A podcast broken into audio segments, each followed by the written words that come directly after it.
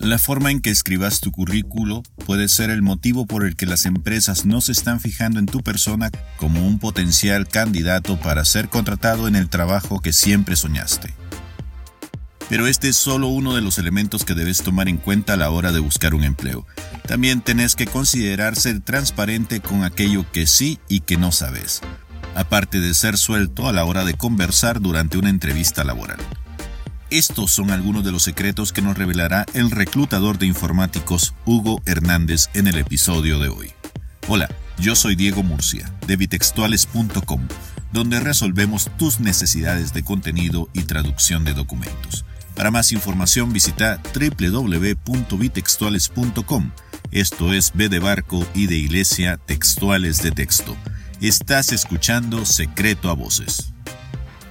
Antes de comenzar necesito comentarte algo. Por motivos de fuerza mayor, contrario a lo que venía haciendo en episodios pasados, este podcast se estará actualizando todos los lunes, cada dos semanas. Mientras tanto, te invito a suscribirte a este podcast y a mi sitio web para que no te perdas ninguno de los contenidos que te ofrezco. Hugo Hernández es un cazatalentos que se dedica a reclutar programadores de software premium para empresas de alto calibre. Durante los últimos 10 años ha buscado talentos en México para empresas como Magna Labs, Nearsoft y UnoSquare. La marca que ha creado en la web, arroba Chambitas, lo ha llevado a viajar por toda la República Mexicana y el exterior, impartiendo charlas sobre marketing digital y relaciones públicas. Mi interés por tenerlo en el podcast nace de su experiencia única en el mercado laboral. Verás, Hugo comenzó su carrera como reclutador de forma casual.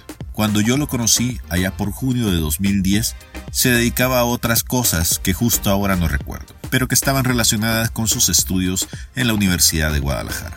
En ese entonces su mayor actividad lúdica era compartir la información de los trabajos de los que se enteraba a través de sus contactos y los publicaba mediante su cuenta de Twitter.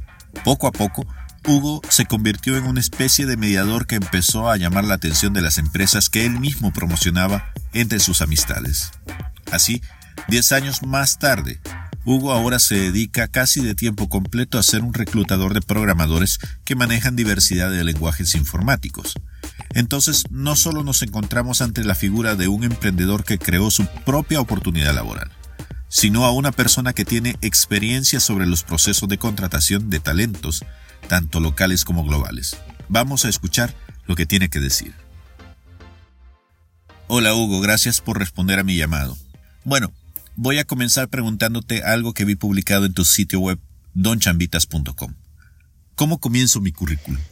¿Qué onda, Diego? Eh, lo que les digo a todos los estudiantes es que, primero que todo, comiencen cuestionándose para qué quieren hacer un currículum, con qué finalidad. ¿Por qué voy a invertir una hora, dos horas de mi tiempo a sentarme a escribir un currículum? Una vez que hayan analizado esta, esta respuesta del por qué, con qué finalidad voy a hacer un currículum, em, la siguiente pregunta que nos debemos hacer sería, ¿con qué, con qué habilidades cuento yo como profesionista para, para encontrar es decir, te respondes, ¿por qué quiero eh, realizar un currículum? ¿Con qué finalidad? Pues la respuesta creo que sería encontrar una chamba, ¿no? Porque al final de cuentas, bueno, lo que logra un currículum no es que te encuentres ya una chamba, no es que al hacer un currículum automáticamente una empresa te va a contratar. Lo que te va a conseguir un currículum es lograr que te llamen para una entrevista, ¿no? Entonces, una vez que te respondes eso, la siguiente pregunta es, ¿con qué habilidades cuento como profesionista, ahora sí, para, para que una empresa eh, le llame la atención mi experiencia y me llame para una entrevista? Y, y una vez respondiéndote esa pregunta, ¿con qué habilidades cuento para, para lograr aplicar a una vacante? Mi, recomendación es que las escriban, esas habilidades. Perdón, y que las escriban eh, en, hoja y, y, un, y un lápiz o una pluma, es decir, que las escriban a mano, porque si empezamos a escribir nuestro currículum eh, directamente tecleando en, nuestra computadora, se van a perder de mucha creatividad, de muchas ideas. No saben la conexión que hay entre mente y mano, ¿no? Es, es una conexión más fuerte que irnos directamente a teclear. Entonces, mi primera recomendación es que, que, empiecen escribiéndolo en una hoja y que no importa que, que gasten varias hojas, eh, de preferencia hojas recicladas, pues, este, pero que cuando ya vayamos a typear nuestro CV, nuestra información en la computadora, ya sea después de que hayamos generado varias ideas, ¿no? De nuestro currículum. Y, y las primeras palabras que debemos escribir al iniciar nuestro currículum es aquellas palabras que nos definan a nosotros como profesionista y, y, no, y no aquellas palabras como responsable, educado, chambeador, que son las clásicas, ¿no? Vayámonos directo a las habilidades que tenemos técnicamente hablando, como, como decir JavaScript, como decir backend developer o full stack, si te consideras full stack. Eh, escribir las tecnologías en las que te consideres fuerte, eh, que, que, PHP, que MySQL o que Java o que Python con Django. Esas son las primeras palabras que nos definen a nosotros como profesionistas, no como personas, porque ojo, un currículum nos va a definir como profesionista, no que si somos buena onda, caritativos, amorosos, eso es aparte. El currículum, enfoquémonos a hablar de nosotros como profesionistas. Entonces, escribamos primero las palabras que nos, nos definan profesionalmente hablando, ¿no? Que si estamos abiertos a, a, movernos de ciudad, que si buscamos una chamba home office, esas son las primeras palabras que deberíamos comenzar a escribir en nuestro currículum. Y de ahí en más, toda la información que, que escribamos sobre nuestro currículum, eh, va, van a ver que van a, a, a rondar en esas cinco, en esas diez primeras palabras que escribamos, ¿no? Pero primero concentrémonos en escribir las palabras claves, las palabras que están esperando las empresas leer en nuestro currículum. Eh, es decir, si nosotros leemos una descripción de puesto que está buscando a un eh, Ruby on Rails developer con experiencia en, en Rails, en Sinatra, en bases de datos como MongoDB, en, en, en quizás en unit testing. Eh, esas son las palabras que debemos escribir primero, las que, las que están esperando la empresa leer sobre nosotros, ¿no? Las, las que dice la descripción de puesto que debes de tener. Entonces, en, en pocas palabras, un currículum debería comenzar con las palabras asertivas sobre nosotros, sobre nuestra experiencia profesional. Llevas ya muchos años de realizar esta aventura de conseguirle trabajo a otra gente. Recuerdo cuando te conocí allá por el 2010 que recién estabas empezando tu empresa. Supongo que con toda esa experiencia acumulada durante esos años podrías decirme cuáles son los errores más comunes que la gente que busca empleo suele cometer. ¿Me puedes dar un par de ejemplos? Esa es una muy buena pregunta, compa. Este, porque, pues bueno, eh, empezamos con a la aclaración de que, de que, bueno, realmente yo no me dedico así como que a, buscarle chamba a la gente. Eso suena bien bonito, bien romántico, pero todavía no lo he logrado eh, hacer eso. Realmente más bien yo lo que me dedico es el tema opuesto a esto, ¿no?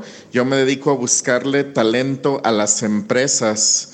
Eh, es decir, las empresas me piden buscar un perfil en específico, yo los busco y, y se los filtro, los entrevisto, los presento ante el cliente, o sea, ante la empresa, y si la persona, alguna de las personas que presenté queda seleccionada, la empresa me paga a mí un bono de reclutamiento por haberla encontrado, ¿no? Y de paso, la persona que encontré y queda seleccionada se ve beneficiada y es por eso que mucha gente cree que yo le consigo chamba a la gente, pero en sí lo que hago es lo contrario, ¿no? Conseguirle talento a las empresas.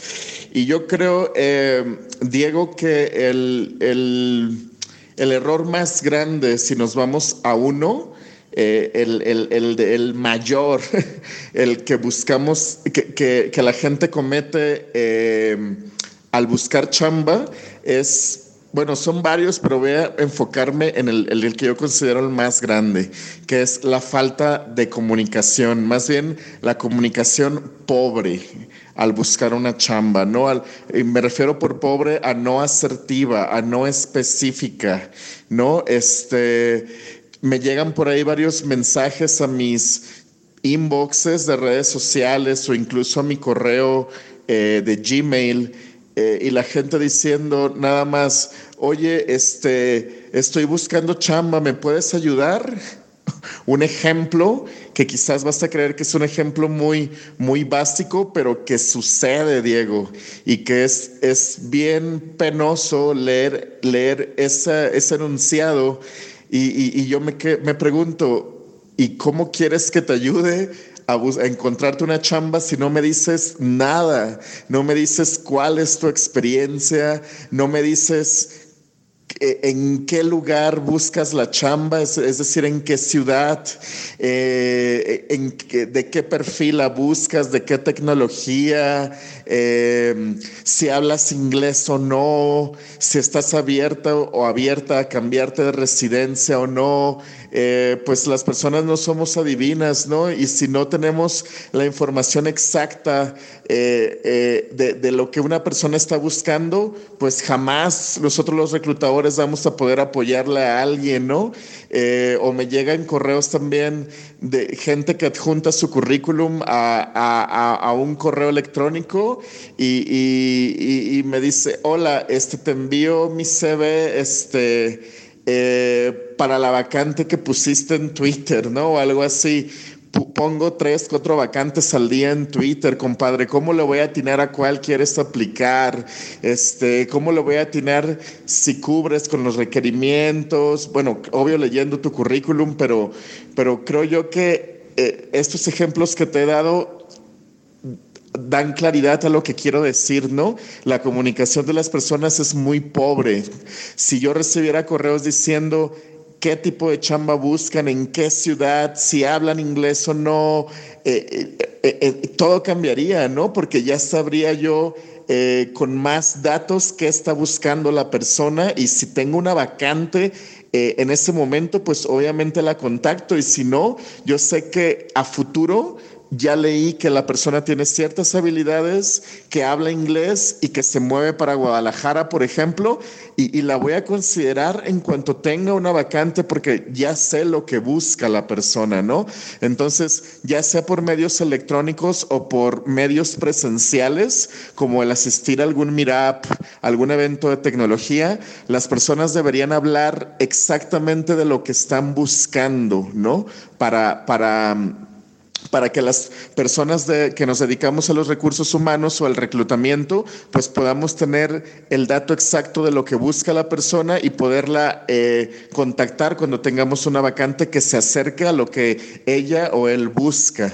Eso es, ese es el error más, más grave, creo yo, nuestra, nuestra pobre comunicación y también nuestra nuestra hueva de leer, ¿no? Este, si no leemos las descripciones de puesto, si no leemos sobre la empresa a la que estamos aplicando, pues capaz de que si quedamos seleccionados, nos vamos a topar con muchas eh, situaciones que no nos gusten de la empresa pero que no, no es culpa de la empresa, es culpa tuya porque no leíste sobre la empresa, ¿no? Entonces, la información sobre las empresas está muy clara al día de hoy. Todas tienen un fanpage, todas tienen un perfil empresarial en LinkedIn o hasta un Instagram, una cuenta de Twitter, ¿no? Si no leemos, si no investigamos qué hace la empresa, pues vamos a estar aplicando a ciegas y, y jamás vamos a estar quizás conforme con la chamba que tenemos pues porque no nos dimos el tiempo de leer detenidamente sobre la empresa a la que aplicamos, ¿no? Entonces, pobre comunicación y no leer para mí son los principales graves errores al, buscar una nueva chamba. Eh, gracias por la aclaración. Es muy intenso lo que acabas de compartir. Y eso me lleva a lo siguiente. ¿Cómo hace una persona para construir una marca global? Me explico. En lo que estabas mencionando, que si una persona construye su currículo pensando que quiere conseguir el trabajo ideal, a lo mejor este no va a estar donde la persona reside. A lo mejor este candidato va a tener que moverse, mudarse a Estados Unidos o a México o dejar El Salvador, como me pasó a mí, y viajar a, qué sé yo, Bolivia, China, allá donde tus habilidades te lleven. Pero, ¿cómo, cuando estoy construyendo mi carrera profesional, puedo hacer para dejar de pensar localmente y empezar a tener una visión de mundo? En mi caso yo no lo he hecho con, con una intención global, este, o con, o nunca lo imaginé más bien una, intención global cuando, cuando comenzó todo este, este cotorreo de Don Chambitas, porque, porque saqué esta cuenta para eh, promover las vacantes de la empresa para la que en ese entonces chambeaba. Y, y pues sabía yo que en Twitter me iban a hacer más caso los, los programadores, que finalmente era al perfil al que, al que le quería llegar, ¿no? No iba a ponerlo en el periódico o, en la televisión. Entonces, este, Don Chambitas después es como, porque esta cuenta de Twitter no se llamaba Don Chambitas, después dio el cambio a, a español, antes tenía un nickname en inglés eh, y, también fue como algo para divertirme, ¿no? En chambitas, porque si algo me quedó claro fue que en Twitter no te tomas las cosas tan en serio, es puro cotorreo, es para divertirte y, pues Don Chambitas se me hacía chistoso y, este, y dije, venga, hay que cambiarle a este nombre, ¿no? Em, y, sí como para tener también más, más cura con, con la gente mexicana. Yo no sabía que en varios países de Sudamérica también entienden la palabra o el modismo chamba como empleo, como trabajo, y eso me ha ayudado pues a que, por ejemplo, ahora en Bolivia eh, entiendan a lo que me refiero con Don Chambitas, ¿no? Y, y, se sientan hasta identificados, que es algo bien chingón. Eh, no sé, tanta, em, tanta novela, para bien o para mal, que ha llegado este, a, estos países sudamericanas, sudamericanos de México, este, novelas mexicanas me refiero, pues, este, han hecho que entiendan muchos de nuestros modismos. Eh, no es algo que se presuma, ¿verdad? Pero así es. Y bueno, eh, de ahí en más, creo yo que el Internet está en, en, este tiempo que estamos viviendo, nos está dando la oportunidad cabroncísima de, de, hacer que cualquier proyectito que hagamos sea mundial, porque lo que tuiteas te lo pueden leer aquí o en China, aunque no entiendan eh, lo que estás diciendo, pero lo pueden traducir, ¿no? Entonces, eh, creo yo que si tienes por ahí una habilidad, este, algo de creatividad, eh, buen toque con la gente, este, y, sobre todo eres, tratas de ser así como lo más, em, pues lo más humano posible eh, en este mundo tecnológico. Si, si tratas de mostrar que, que, no eres este, pues eh, una compu más, sino una persona que está detrás de esta cuenta de Twitter, em, pues eh, es más exitoso porque las personas confían en, ti, no se sienten identificadas, voy a lo mismo y, eso es creo yo lo que me ha llevado, ya no sé si estoy diciendo mucho rodeo, pero lo que ha llevado este, a hacer a que sin querer queriendo, como decimos en México, haya creado perdón, haya creado un, un proyecto eh, al menos, eh, no, sé si mundial, pero latinoamericano, que lo cual está muy chido y todo fue debido a estar en el momento indicado cuando estaba saliendo Twitter, al menos en, en mi rancho en Colima, cuando todos estaban utilizando Twitter, los, los devs, entré. Fue el momento correcto con, no sé, quizás con la habilidad o el talento correcto que necesitaba esa cuenta de Twitter, ¿no? Entonces, eso es. Hoy te quiero hacer dos preguntas en una. La primera, ¿por qué los candidatos a un puesto fallan en quedarse con él? Decías, por ejemplo, que te encargas de reclutar a personas, pero también recuerdo haber visto algo en tu sitio web diciendo que no todos lograban quedarse con la posición. ¿En qué fallaban? ¿Qué es lo que no encaja en esa ecuación? La segunda cuestión es ¿por qué hay tanta gente desempleada? Si tienen un currículum impecable y habilidades espectaculares, pero siempre están batallando para conseguir un empleo. Varios factores, este Diego. El primero es la comunicación pobre. Eh, marca mucho una diferencia entre un candidato que es muy suelto al hablar, muy que, lo que dice es muy convincente, que, que realmente convence al, al, al, al, entrevistador, ya sea recursos humanos o al entrevistador técnico, de que lo que está diciendo lo domina, este, y aparte lo sabe explicar bien, pues. Eh, a, a, un a un programador, perdón, que no hable. Este, que, que nada más este, se limite a, a, echar el código y, y, que, y que no lo explique o que no lo venda, pues, ¿no? Su forma de, de cómo lo, de cómo lo hizo, la metodología, lo que investigó, eh, eh, es muy, muy diferente cuando alguien se expresa, tampoco sin echar rollo, pero se expresa bien. Eh, definitivo un, un, programador, perdón, que hable bien va a ser mucho más cotizado que alguien que no, que no se anime a hablar, pues. Entonces, este, ese es el primer punto. Eh, también creo yo que las personas que no quedan seleccionadas también es porque no demuestran em, e, e, ese interés por estar actualizados, ¿no? O actualizadas en, en tecnología tú sabes, Diego, si programas que todo avanza bien rápido y este, al día de mañana hay otro framework o, o, el framework simplemente se auto, se actualizó, perdón, a la última versión y, y cuando a alguien le gusta eh, toda esa onda, pues, este, va a estar al tanto de su, de su tecnología favorita o de, o de nuevos procesos para hacer la, la chamba más rápido, más, pero, pero sin perder la calidad.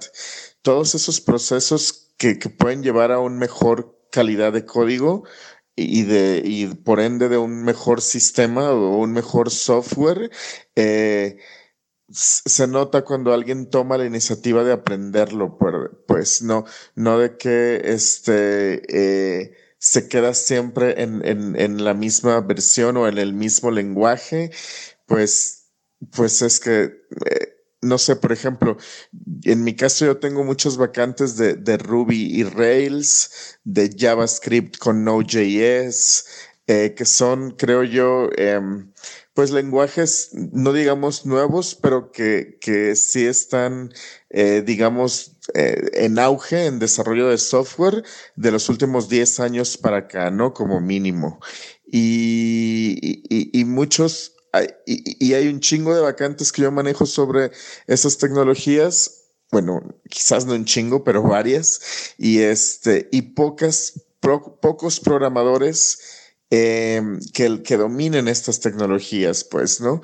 Hay, hay un buen de programadores dominando .NET, eh, Java, este, y, y estas C Sharp, que, que bueno, es, es, son tecnologías, no digo que buenas o malas, para empezar, yo, yo no sé porque yo ni las uso, pero, pero que este, que digamos que están un poco en, en clasificadas o, o categorizadas en, en, sistemas un poco ya más, más oldies, pues, y que los nuevos sistemas de e-commerce, de, de, de real estate, de, de fintech, de todo eso están tecnologías pues un poco más, más recientes, como las que mencioné. Entonces, eh, a lo que voy es, se quedan en el proceso de selección estas personas porque por su cuenta no avanzan a, a, aprender de una tecnología nueva, pues, ¿no? Se quedan en el C Sharp, pues se quedan en, en estas tecnologías de las cuales no niego que haya chamba, pero que, que lo nuevo, la cultura tipo startup, pues maneja otras tecnologías, entonces por esa razón se me quedan muchos de mis candidatos o de los candidatos que intento presentar. Eh, y otro punto también es los años de experiencia. Yo he estado trabajando con pura eh, empresa tipo startup, ya lo mencioné, y estas empresas, este, pues están buscando senior developers en, en, en, JavaScript, vuelvo a decirlo, y, y, y, y esta tecnología apenas pues está llegándole a chicos más jóvenes o chicas más jóvenes, pero que son juniors y que todavía no tienen la experiencia en empresas eh, programando con esta tecnología y también por esa razón se me quedan muchos candidatos desgraciadamente. Área de oportunidad para mí porque debería buscar más vacantes para junior developers. El pedo es que al menos casi yo no las encuentro en el medio startupero en el que me manejo. Y la última pregunta, pues porque no manejan JavaScript, ni, ni Ruby, ni Python. Este, por eso están sin chamba. Las personas, todos los programadores chingones que yo conozco, eh, que, que, manejan estas tecnologías que acabo de mencionar nunca sufren de chamba, al contrario, eh, varios, varios de los devs que sigo en redes sociales que se han hecho compas míos por alguna u otra razón, eh, los, los, los leo así como que me voy a dar este mes de vacaciones al año y me voy a ir, qué sé yo, con mi novia, con mi novio a, a, a otro país a cotorrear porque, porque he estado saturado de chamba en los últimos meses y ahorré dinero y, y pues quiero descansar. O sea, se dan el lujo de, de, de descansar por tanta chamba. Entonces, eh, la, la verdad no estoy involucrado en en, en, empleos para otro tipo de profesionistas o para otro tipo de perfiles que no sea el software engineer. Y, y, y mi, mi, experiencia me dice que cualquier software engineer eh, que maneja las tecnologías que ya, ya mencioné, este, no tiene ni chance de quedarse sin chamba, pues, ¿no? Este, ahora sí que yo creo que estos chicos que, que LinkedIn, que están rolando su CV y que están súper preparados, pues han de tener mucha escuela, pero poca experiencia laboral y, y pues al día de hoy creo que lo que se necesita más es la práctica. Hugo, me gustaría conocer tu reflexión sobre esto. Vos creaste tu empresa, no sé si por suerte o por una decisión personal sopesada. Pero esto te ha llevado a viajar de México a Bolivia, que es donde te encontrás en estos momentos. A lo mejor en el futuro te mueve a otro continente. En ese sentido, ¿recomendarías a las personas que han pasado por o están viviendo una crisis profesional a hacer lo mismo? Crearse sus propias oportunidades laborales. Qué chingón que digas mi empresa, Diego. Yo hay veces que a Don Chambitas no la veo como empresa, sino como un proyecto.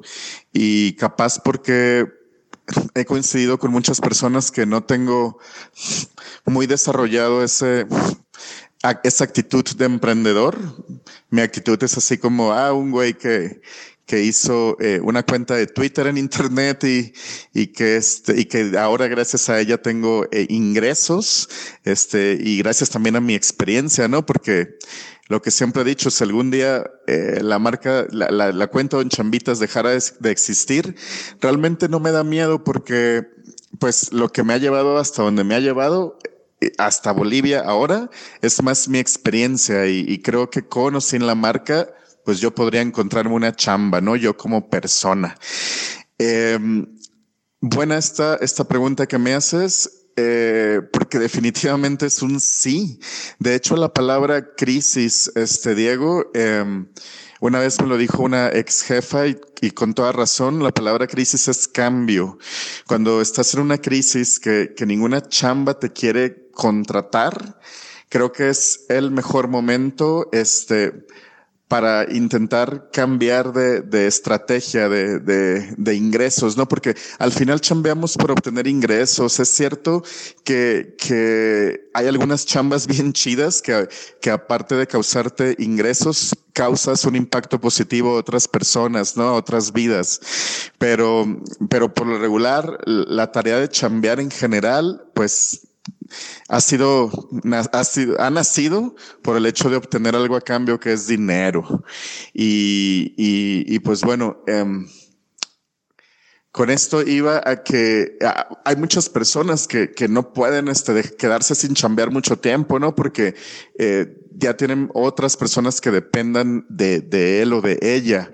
Este, pero si, si si eres un, una persona que tienes la, eh, la, la, bendición, diría yo, de tener a tus padres vivos y que, y que te puedan tener en casa sin pedirte dinero, este, que a mí mis padres varias veces me, me lo han permitido, eh, cuando no tenía chambas antes, este, pues aprovecha, aprovecha que tienes techo y comida para empezar a crearte algo, ¿no?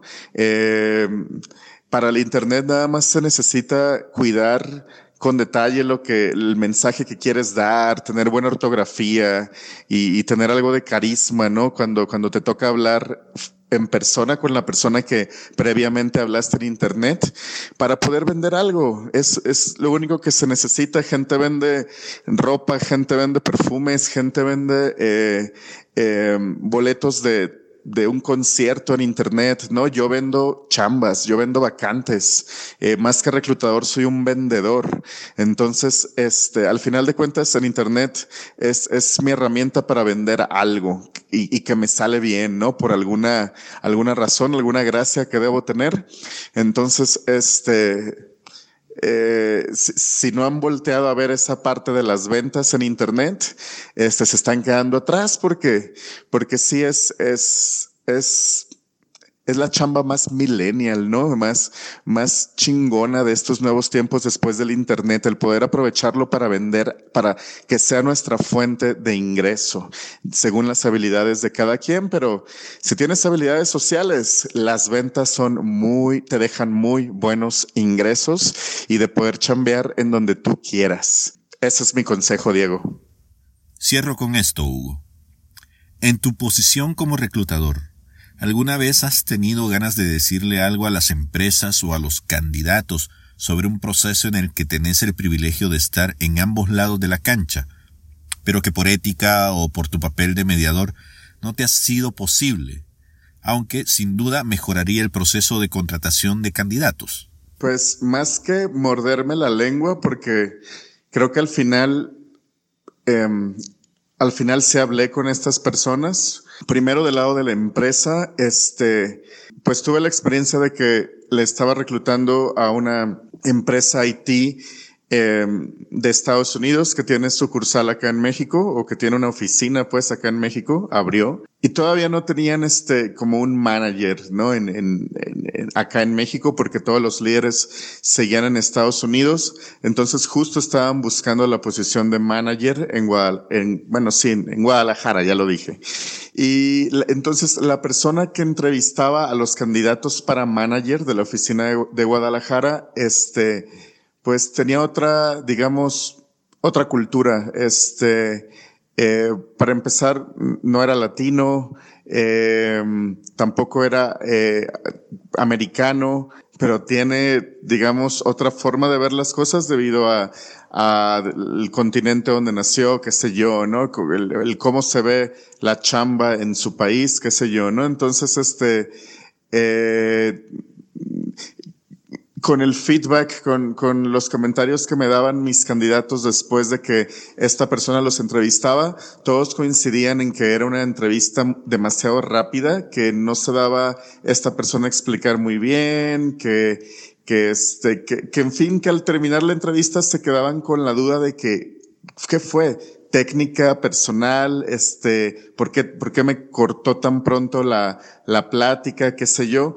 Entonces, este, pues ninguno de estos chavos quedó seleccionado porque eh, la retroalimentación por parte de este entrevistador era que no, que ninguno, ninguno daba el ancho cuando yo sentía que había presentado a muy buenos, a muy buenas personas con habilidades, aparte de técnicas sociales, como para ser manager eh, de una, de una oficina.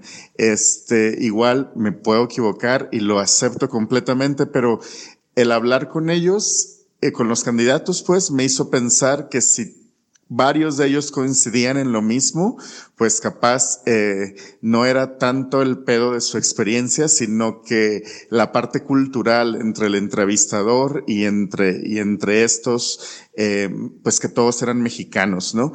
Este, no sé, mi, mi, mi recomendación ahí para la empresa es que, eh, que, que recuerden que el entrevistar es es 50 y 50% también eh, las partes, ¿no? Eh, para mis candidatos, la experiencia de haber sido entrevistado por, por esta persona no fue nada bueno y aunque hayan quizás sido seleccionados, ya la espinita de que, de que iban a entrar a una empresa donde, donde la primera persona que las entrevistó no, no fue agradable la experiencia para ellos, pues aunque hubiera alguien quedado seleccionado, no hubiera sido ya tan buena experiencia al estar chambeando ahí, ¿no? Entonces, eh, sí, no me quedé con la boca callada, no se los dije a los líderes porque los conocí como una o dos ocasiones por videollamada, pero se lo dije a la chica de recursos humanos local de Guadalajara, con la que yo tenía el contacto, con la que yo le presentaba a todos los candidatos, sí le dije, sabes, este, tengo estos comentarios por parte de casi todos mis candidatos, entonces creo que este, si, to, si la mayoría coincide es, es que también por ahí hay un, un issue, ¿no? Con el entrevistador.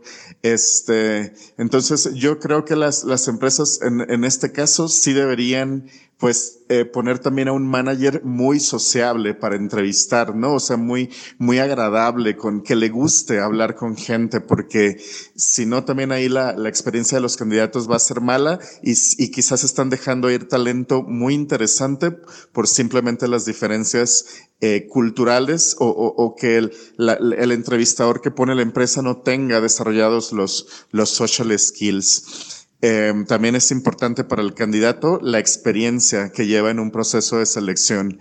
Y por otra parte, del lado del candidato, Diego, eh, creo, alguna vez vi la experiencia de que eh, un programador eh, nunca me dijo que estaba en varios procesos de selección y cuando fue ofertado por la empresa a la que, digamos, yo lo conecté, este, pues al, al final digamos, no tomó la oferta porque tenía otra oferta mejor y al parecer estaba eh, esta persona pues checando cuál le ofrecía más dinero y al final de cuentas se fue por la de la que le ofreció más, ¿no?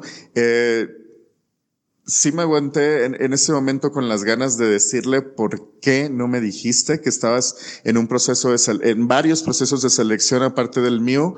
Eh, yo no me hubiera agüitado, o sea, si no le dije nada fue porque dije entre mí, pues al final de cuentas cada quien decide lo que hace, ¿no? Y me va a decir a ti qué te importa en cuántos procesos estoy, pero este, ahora es algo, después de esa lección aprendida, pues ahora inicio preguntando también a, la, a las personas que entrevisto en cuántos procesos de selección estás, no me voy a agüitar, ¿no? El chiste es saber y si yo le estoy entrando a presentarte a este cliente, aún sabiendo que estás en varios procesos de selección, pues entonces, eh, si te rajas al final, fue también, digamos, mi culpa porque yo fui tu cómplice, ¿no? Yo sé si le entro o no, pero con que me digan estaría, estaría chidísimo, pues, porque es frustrante después cuando inviertes tanto tiempo en una persona para que pase un proceso y al final te decline y, y, y, y que, bueno, tú, ¿qué puedes hacer, no? Es su decisión, pero, pero si, es frustrante, es, mejor ser transparente.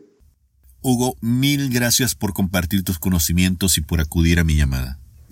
Diego, muchas gracias a ti por invitarme a, participar en, este tu proyecto de podcast. Primero en el que participo, buen dato y, bien disfrutable.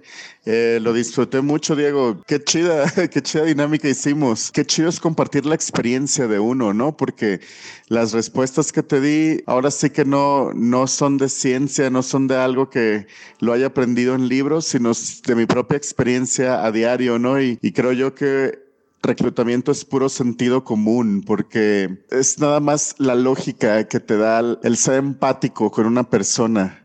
Esa es, esa es mi chamba. La empatía, la, la inteligencia emocional, esa es, es, lo que a diario desarrollo pues como para seguir haciendo mejor mi chamba y, y, fue lo que te compartí. Entonces, qué bueno que le sirva a otras personas como tú dices. y pues estamos en contacto. Si te gustó este contenido, te invito a que visites bitextuales.com. Eso es B de barco y de iglesia textuales de texto. Allí encontrarás más información relacionada con el mundo editorial y de la traducción en formato online y podcast. También te invito a darte una vuelta por la sección del sitio sobre recomendaciones tecnológicas, donde te doy a conocer accesorios que yo he utilizado en mi vida periodística y que me han ayudado a convertirme en un profesional de la escritura más productivo. Te prometo que mis recomendaciones te ahorrarán dinero y dolores de cabeza. Por cierto que si deseas comprar alguno de estos aparatos, usa los links que he depositado en medio de los textos y con ello me ayudarás a generar una entrada para seguir produciendo más contenidos como este. Esto no representa ningún costo extra para vos durante tu compra. Antes de partir, te informo que estoy trabajando en un nuevo proyecto de literatura aplicada al podcast llamado Crónicas de Nada este es un podbook que hemos preparado la creadora de contenidos Joana Sánchez, autora del blog antesdeahora.com y yo. En este podcast podrás escuchar relatos de nuestra autoría en los que hablamos sobre la vida y otras miserias de la experiencia humana. Mantenete a la expectativa, la fecha de lanzamiento de la primera temporada está a la vuelta de la esquina. Como siempre, si querés ponerte en contacto conmigo, podés escribirme a demurcia.bitextuales.com. Eso es D de Diego, M-U-R-C-I-A, arroba bitextuales.com. Esto es B de Barco y de Iglesia Textuales de Texto. Volvamos a encontrarnos en el siguiente capítulo. Suerte. This is an audio dice.